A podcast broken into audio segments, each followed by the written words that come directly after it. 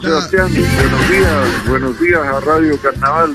A través de ella, buenos días, soy distinguible a la audiencia. Muchas gracias, diputado.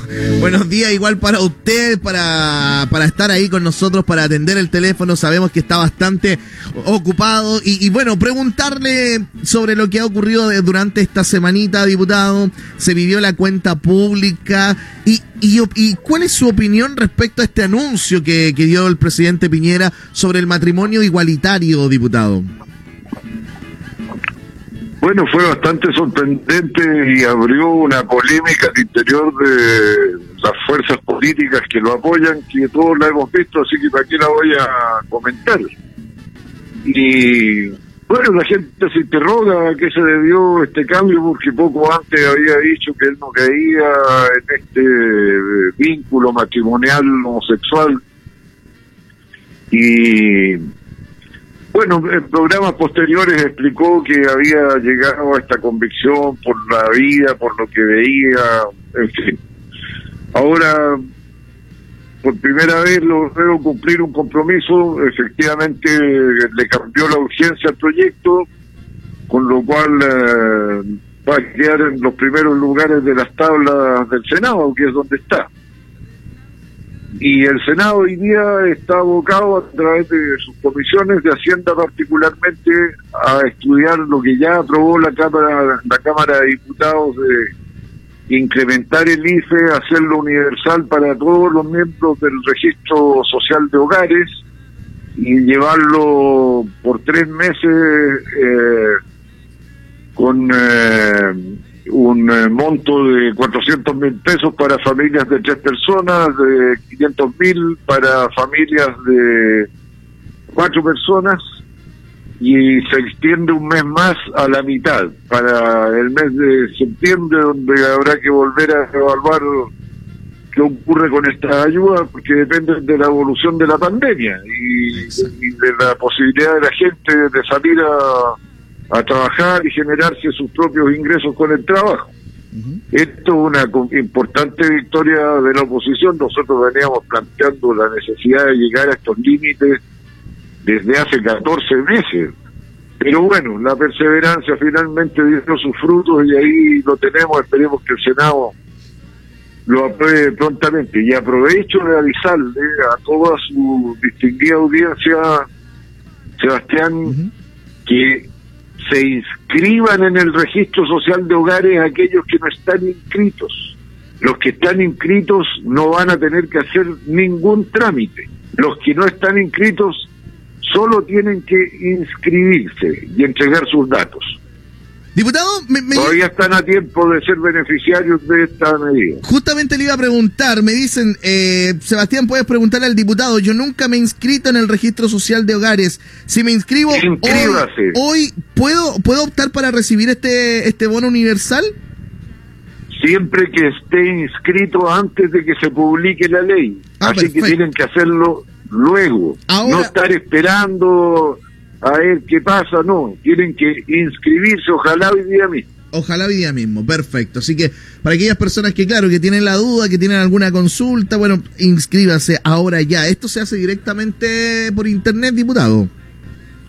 Por internet, a través del Ministerio de Desarrollo Social .gov.cl si no me equivoco. Y ahí van a encontrar el registro social de hogares y le va a ir diciendo los pasos que hay que dar para inscribirse. Excelente.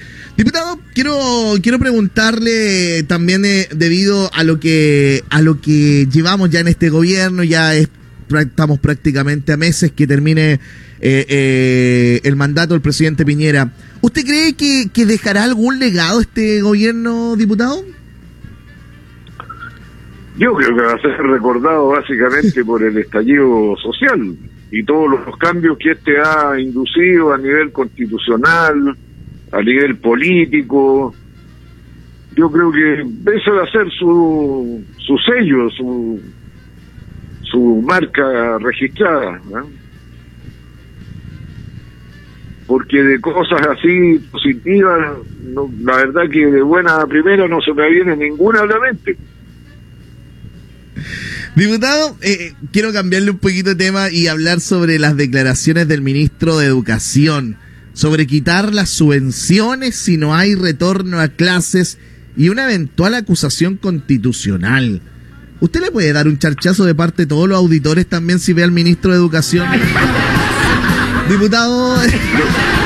Lo que ocurre es que el ministro de Educación se contradice a sí mismo cuando amenaza con quitar la subvención si no se vuelve a clases presenciales, porque él mismo ha dicho que este proceso de retorno al aula, a la clase presencial, primero es voluntario, segundo tienen que verificarse que se cumplen con todas las condiciones sanitarias, tercero que tiene que ser una medida adoptada por la comunidad educativa, padres y apoderados, profesores, eh, auxiliares, eh, bueno, la dirección del colegio desde luego, y que nadie está obligado a ello. Entonces, si usted le dice a las familias, mire, no están obligados, es un proceso voluntario, no le puede decir al establecimiento de quien no depende que el niño vaya a la escuela o no, porque depende de la familia, que le va a quitar la subvención porque el niño no va,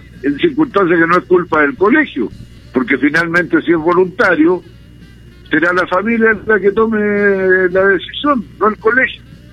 Pero mire, es lo característico de este gobierno, se contradice a sí mismo, no no no conduce, no da señales claras, lo mismo ha hecho con la pandemia, que sí, que no, que vamos para adelante, que vamos para atrás, que no, que no tanto, en, fin, es algo que yo creo que va a quedar en los anales de, de, los estudiantes de periodismo de cómo no se hace la comunicación de riesgo ni ningún tipo de comunicación. Diputado, eh, quiero preguntarle, me, me envía una, una pregunta una auditora, me dice, ¿qué pasa con el tema de los pagos eh, del IFE del mes de mayo? Ella es pago automático y aún no le llega su dinero. Solamente preguntarle, ya que usted sabe, la gente a veces nos hace llegar estas preguntas. Usted a lo mejor eh, nos puede orientar o ayudar con esto, diputado. Bueno, si ella tiene eh, una cuenta que está registrada en el Ministerio de Desarrollo Social, debiera llegarle a la cuenta. Y si no, tiene que cobrarla presencialmente. Y ahí, bueno, los Chile Atiende es donde dan la información más entera. Perfecto. Diputado, agradecer este contacto como cada día viernes, desearle una linda, un lindo fin de semana, que le vaya muy, bien. Sebastián. Que le vaya muy bien, diputado. Buenas tardes a usted y a su distinguida audiencia. Hasta luego. Gracias, chao.